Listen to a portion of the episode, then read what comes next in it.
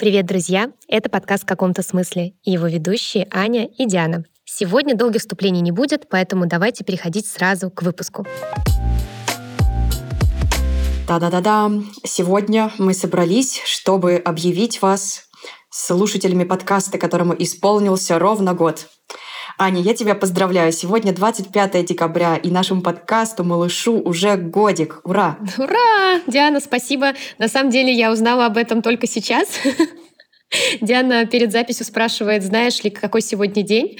А, я говорю, да, католическое Рождество. Вот, а оказывается, сегодня 25 декабря, и мы записываем в тот день, когда мы выложили наш первый выпуск. Да, звучит самонадеянно, но сегодня родился не один малыш, но еще и наш подкаст. Слушай, подводя итоги подкаст года, какие выпуски у тебя вообще самые запоминающиеся? Какой твой топ-3? Так, ну вот что мне приходит в голову Наверное, мне, кстати, очень нравится выпуск, он один из наших первых, это из первого сезона, а, где мы записывали про провалы, всякие смешные истории на работе. Вот, мне кажется, он очень забавный такой, и можно просто немножко отдохнуть и посмеяться. А, из таких а, содержательных выпусков часто вспоминаю выпуск с Олей Муручковой про детский, детского психолога. Вот я в своей жизни сейчас очень часто использую какие-то рекомендации и советы. А, из второго сезона. Так, мне очень нравится выпуск с Настей Шибановой «Капсула». Ой, я, мне, мне, мне все вообще нравятся. Я сейчас думаю, Open Face, конечно, с Кристиной Фарберовой. И вот последний выпуск с Анной Будаковой, прям тоже топ-любовь, и Саша Ширяева. В общем, всех люблю, очень нравятся все наши выпуски. Слушай, да, после того, как э, гость к нам приходит, у меня есть некое ощущение связи, того, что между нами и гостем прокладывается некая ниточка, и вот э, как будто будто бы уже родной человек. Интересно потом наблюдать за нашими крутыми гостями. Слушай, а какой, не знаю, э, момент провала тебе вспоминается? Так, ну самый провальный момент, это, мне кажется, когда мы записывали, я не помню, с каким гостем, но мы начали с тобой безумно ржать. То есть и вообще непонятно почему. Мы просто записывали выпуск, и тут я начала безумно смеяться. Я не знаю, почему. Это какая-то, может быть, от нервов было, да, потому да, что да. я нервничала и переживала, как я там буду записывать, что спросить и так далее. И вот, может быть, это была защитная реакция организма. Я дико начала смеяться. Я, я выключила вообще, звук, да. а потом Диана начала дико ржать. И я помню, это было дико неловко. Э, очень стыдно. Я не помню, э, что это был за гость, но я заранее перед ним извиняюсь, потому что это было, конечно, очень непрофессионально. А, слушай, да, я тоже начала ржать. Это вот этот момент коллективного какого-то смешинки. Я просто не могла остановиться. Мне пришлось тоже выключить камеру. Я не могла прийти в себя несколько минут. Хотя мы обсуждали серьезные темы. Может быть, просто действительно тема была серьезная, и вот так вот психика среагировала. Да, это было стыдно. Диана, а у тебя какой топ-3 выпусков? А, слушай, мне, наверное, вспоминается Дарья Белоглазова, а, потому что это был наш первый гость э, с большим количеством подписчиков и было волнительно ее приглашать. И еще потому, что в процессе выпуска Даша подала нам идею рассказать про благотворительный проект. И я помню, как, Ань, мы с тобой записывали эту подводку. Тоже, наверное, мы записывали ее, мне кажется, ну час, хотя эта подводка несколько секунд мы не могли сосредоточиться, не могли как-то вот собраться и записать, и тоже очень много ржали почему-то, хотя тема серьезная была. Друзья, если у вас тоже так бывает, оставьте нам, пожалуйста, комментарий, что мы не одни такие сумасшедшие. Э, вот, э, потом мне, конечно, очень запомнился выпуск с Настей, еще и потому, что там был конкурс, наш первый конкурс вообще, который мы делали в подкастах, и мы, мне кажется, решили порвать шаблоны и привнести некую свою такую экспертизу из э, другого нашего профессионального мира, делать какие-то конкурсы в подкастах, что вот, но на самом деле там был ну, какой-то ажиотаж, После этого мы тоже стали продолжать делать конкурсы. Мне кажется, ну, вообще прикольно. И, наверное, вот еще вот для меня такой топ-1 э, делят место Ани Булдакова. Вот последний наш предыдущий, получается, будет выпуск. И Саша Ширяева, потому что они такие, мне кажется, уже какие-то классные, взрослые, осмысленные, очень полезные. И мы там меньше уже трендим не по делу. Вот, э, много пользы в них, много пользы и то, что я в жизни использую. Расскажи вообще, где ты сейчас, потому что, мне кажется, с августа-сентября мы не давали нашим слушателям апдейт вообще, что происходит. А, и много чего поменялось, особенно у тебя. Да, да, у меня поменялось очень много. Я сейчас нахожусь в Словакии, в Братиславе. А если вы смотрели Евротур, то, наверное, в голове у вас вспоминается Братислава, и город такой э, совсем убитый, разрушенный и пугающий. На самом деле он выглядит абсолютно не так. Это современный, очень симпатичный европейский город небольшой, который находится в часе езды от Вены, Австрии. Вот, уехали мы сюда после мобилизации, в тот же день, когда ее объявили. Мы э, с мужем, наверное, те счастливчики, у которых есть документы, и мы смогли себе позволить сразу прыгнуть в машину и уехать с ребенком с маленьким, собрались за буквально там пару часов и ночью погнали на машине в Европу. Я хочу отметить, что ну, не просто счастливчики по воле судьбы, а все-таки вы прикладывали много лет э, для этого усилия и вложения. Но в целом, честно говоря, у меня никогда не было большого, ну, больших планов жить где-то за пределами России, но ситуация сильно изменилась, вот, и мы приехали сюда. А, тяжело пока что, пока привыкаем, очень хочется домой, а, как-то и там тревожно, и здесь тревожно. В общем, пока такой непростой период. Вот. Но вчера, например, мы э, были в гостях. Это уже очень приятно, что у нас тут появляются какие-то друзья, знакомые. А, мы отмечали Рождество, да, там с детьми, и это было как-то очень а, приятно, по-домашнему.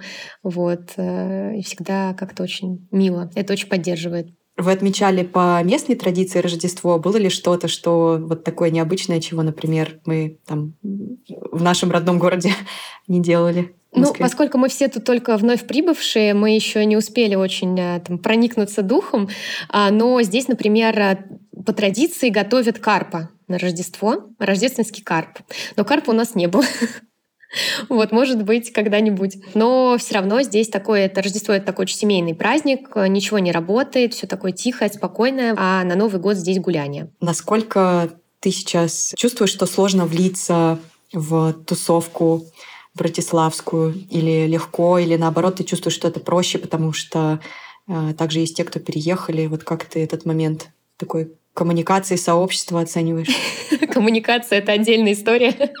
а, ну, если про вливаться в тусовку, ну, я, конечно, в нее не вливаюсь. Тут, ну, скажем так, я в местное сообщество я не очень интегрируюсь. Мы здесь общаемся скорее там русскоговорящей какой-то тусовкой. Она здесь, э, благо, большая. Здесь много и русских, и украинцев. И у нас были там встречи, например, мамочек. Это оказалось очень мило и прикольно. Мы там все общались, и это было здорово. Ну, то есть у нас скорее больше происходит сейчас общение с э, русскоговорящей, с русскоговорящим сообществом.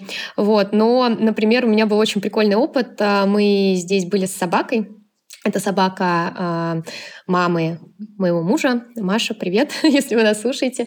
Вот. И это очень прикольно, когда с собакой ты ходишь на собачью площадку, и там есть возможность как раз-таки с очень много с кем подружиться и прокоммуницировать. И это очень прикольно. Я там общалась с французом, который переехал 10 лет назад в Словакию, а, вот, потому что мне нравилось во Франции. Потом а, познакомилась с женщиной уже пожилой. Очень интересная история. Она 25 лет, 25 лет прожила в Канаде, и теперь она вернулась в Словакию. 25 лет, я как понимаю, в Канаде она страдала. Она была вдали от дома, от своих друзей. А, просто она поехала за мужем, который канадец. И вот спустя 25 лет она вернулась. Она абсолютно счастлива. Она говорит, я встретила своих подружек, все здорово. И э, я ну, ей рассказывала тоже, что я вот испытываю большой стресс, что уехала от своих друзей, от своих родных мест. Она говорит, ну ничего, через 25 лет, может быть, ты их увидишь.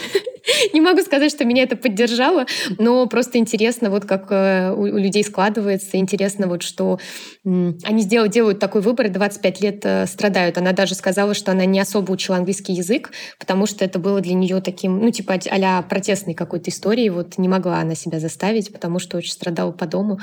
Вот, интересная история. Такая рождественская история, когда человек в итоге возвращается туда, куда хочет. Аня, расскажи про языковую интеграцию? Получается, словацкий язык, английский язык, э, русский язык. Как у тебя все помещается в голове? Да, да, особенно словацкий язык, который я не знаю, это просто отдельная история. Я пытаюсь говорить просто по-русски. На самом деле языки очень схожие, если они говорят медленно и ты прислушиваешься и знаешь каких-то пару фраз, то ты уж что-то говорить можешь, но мне кажется, что я просто говорю по-русски с каким-то словацким, на словацкий манер, который кажется мне у меня в голове. Это очень странно. А, я тут э, ходила в страховую компанию, и тут было полное непонимание, потому что обычно все таки сотрудники говорят немножко или по-русски, или по-английски, но тут э, был полный fail, и я просто как обезьянка прыгала, что-то пыталась объяснить э, с Google переводчиком, который, кстати, отвратительно переводят. Вот мне выдают какую-то э, странные, странные слова, типа «я пошел туда, придут вас зарегистрировать». Вот, и я не понимаю, что от меня хотят. В итоге я там сидела с грустными глазами говорю «не разумею, не разумею, не разумею». Женщина поняла, что сложно от меня что-то требовать. Она, в общем, зато за меня все заполнила, все документы, а я сидела просто, кивала головой и говорила, типа, «О, дякуем, дякуем, типа, спасибо, спасибо. Вот. Примерно так вот происходит э, мое общение. Слушай, ну, отличный уровень языка, я считаю. Своего ты точно добиваешься гораздо да. эффективнее, если бы ты знала его идеально. Да, да, да, да, да. Самое главное, что я научилась заказывать кофе правильного размера. Капучино — это несложно. Так, э, а как, как будет большой капучино или ты маленький? Как будет а, маленький капучино? Капу... Сейчас. А, ну, можно сказать, малый капучино, это несложно. Или если ты, например, в Старбаксе, я вообще ненавижу Старбакс и кофе в Старбаксе, но здесь я его пью просто и плююсь, но пью постоянно. И можно сказать, допустим, а, просим капучино велкостью. Велкостью это типа размером там Венти. Венти — это самый mm-hmm. большой, тебе наливают mm-hmm. 400 миллилитров просто кофе, после которого тебя трясет. Но самое, я не знаю, почему так происходит, мы плюемся, я говорю, это отвратительный кофе, он супер дорого стоит, но почему-то мы ходим и пьем его там, я не знаю, Ежи зачем. продолжали но... есть кактус, да. Да, да, да, да. Вот, это, это очень странно. Но, типа, для нас это некий хэппенинг. Мы берем, конечно, кофе там как десерт, типа, кучу там сахара, всяких сиропчиков угу. насыпят, вот. Да. А, Я так. тут э, зашла в Москве в э, Stars кофе, вот, который а. появился вместо Старбакса. Ну, надо сказать, я тоже не была любителем Старбакса, потому что мне не нравился вкус э, кофе. Э, я взяла какао.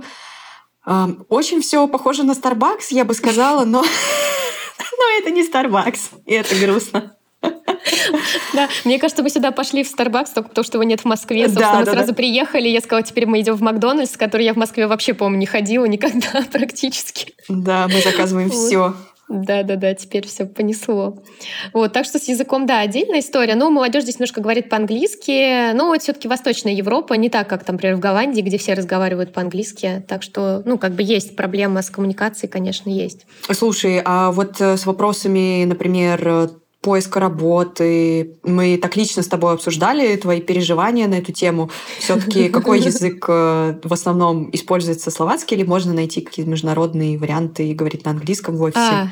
Да, да, да. Ну, конечно, э, в основном, конечно, требуется словацкий язык, вот, но здесь есть э, международные компании, типа там Хенкеля, тут Amazon даже есть, но Amazon такой у них больше бэк-офис, вот, но они как раз-таки требуют там в основном английский язык, так что с, чисто с английским языком работу найти можно в как раз-таки таких крупных международных компаниях, но у меня пока нет разрешения на работу, а, оно, оно появится только через год, потому что тут такие законы, вот.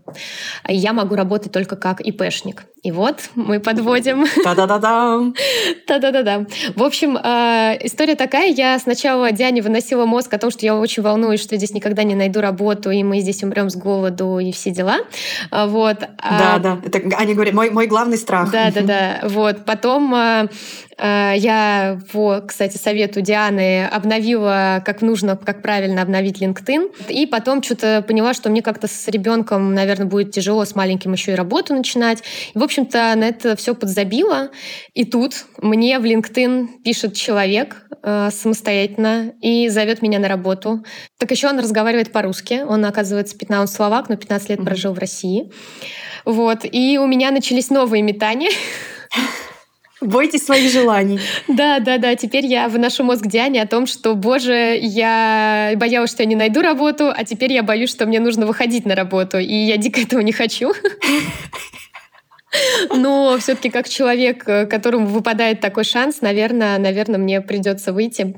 А, все эти истории и мои кризисы, и, наверное, дикие провалы Наверное, мы, если я все-таки выйду в итоге, все сложится, мы расскажем в одном из выпусков. Я думаю, что да, у меня просто комбо получается. Я выхожу из декрета в новой стране, а, там новая индустрия для меня, так еще будет все в стране язык, который я не знаю. Общаться я буду на английском, правда, с которым я давно уже не работала. В общем, посмотрим, как я это выдержу. Слушай, ну это экстремально. А ты как-то как ты себе в этой ситуации можешь, э, не знаю, смягчить Э, стресс от этой, от этой новой обстановки. Сейчас М- очень может будет плохой, что-то... плохой совет. Да. А, я тут а, очень была на встрече. Кофе 400 пош... миллилитров?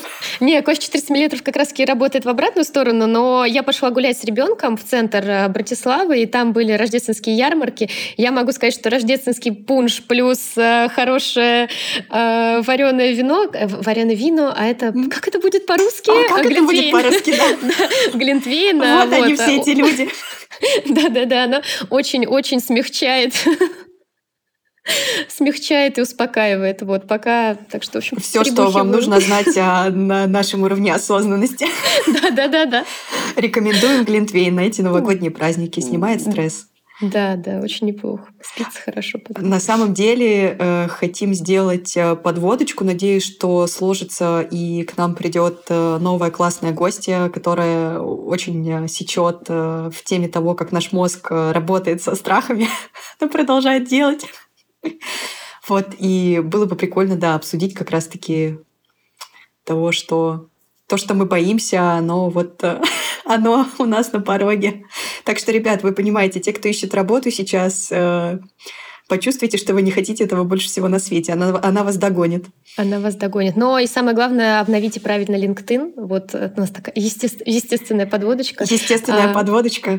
Да, да, да. Диан, давай, давай про тебя расскажи. Диана занялась э, очень крутым, новым, полезным для всех делом. Расскажи, пожалуйста.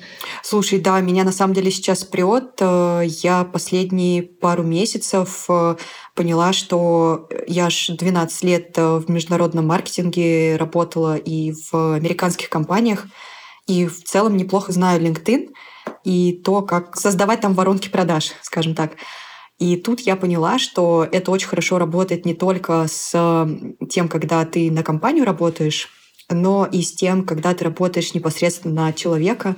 И сейчас э, у меня неожиданно открылся э, поток э, запросов. Я вот провожу консультации по LinkedIn и по резюме и помогаю ребятам найти работу за границей в других странах, таких, где они хотят ну, соответственно, я говорю, что все в нашей жизни конверсия.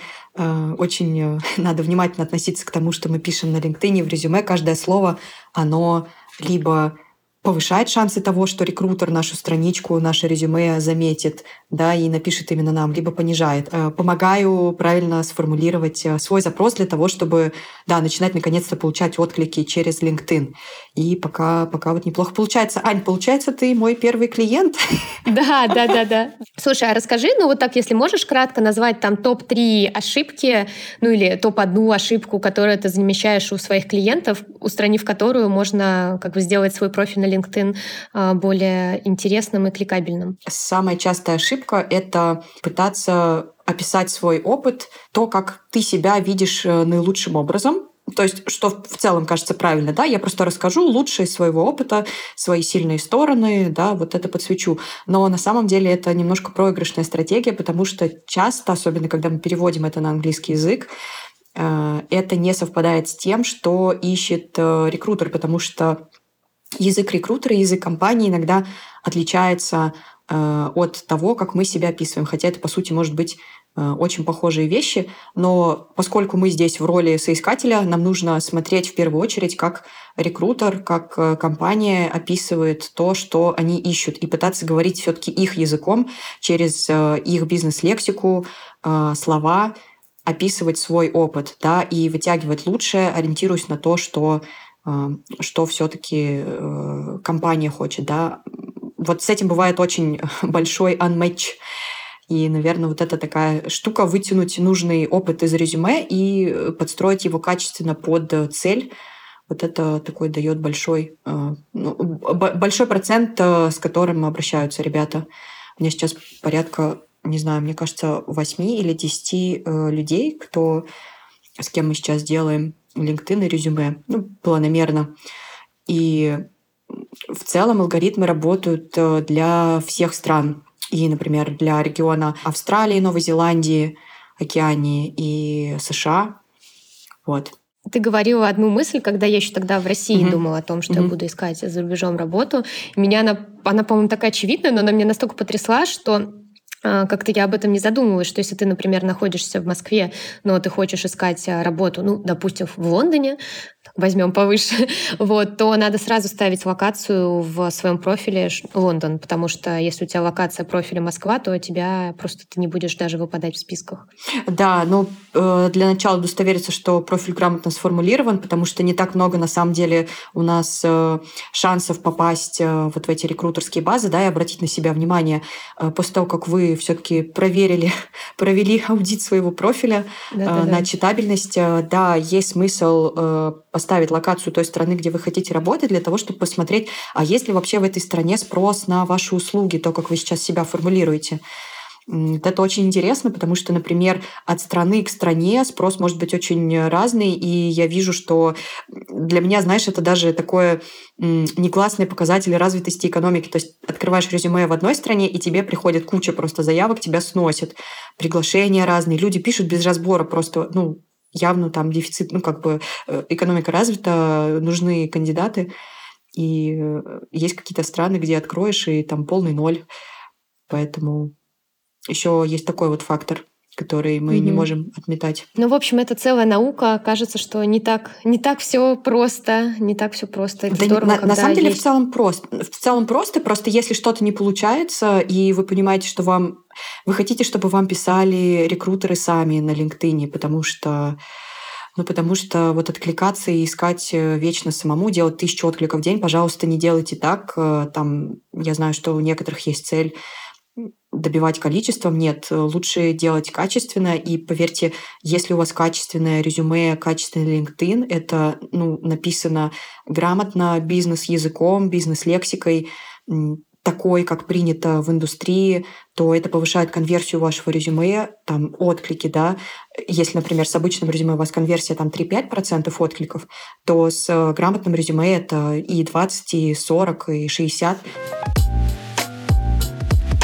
заканчивая этот выпуск, заканчивая этот подкастерский год, э, не знаю, когда вы слушаете этот подкаст, возможно, в январе, э, хочется поблагодарить э, также наших гостей, тех, кто нам помогал, нашего монтажера, прекрасного Романа, за то, что он выслушивал весь этот наш дурной смех по тысячу раз.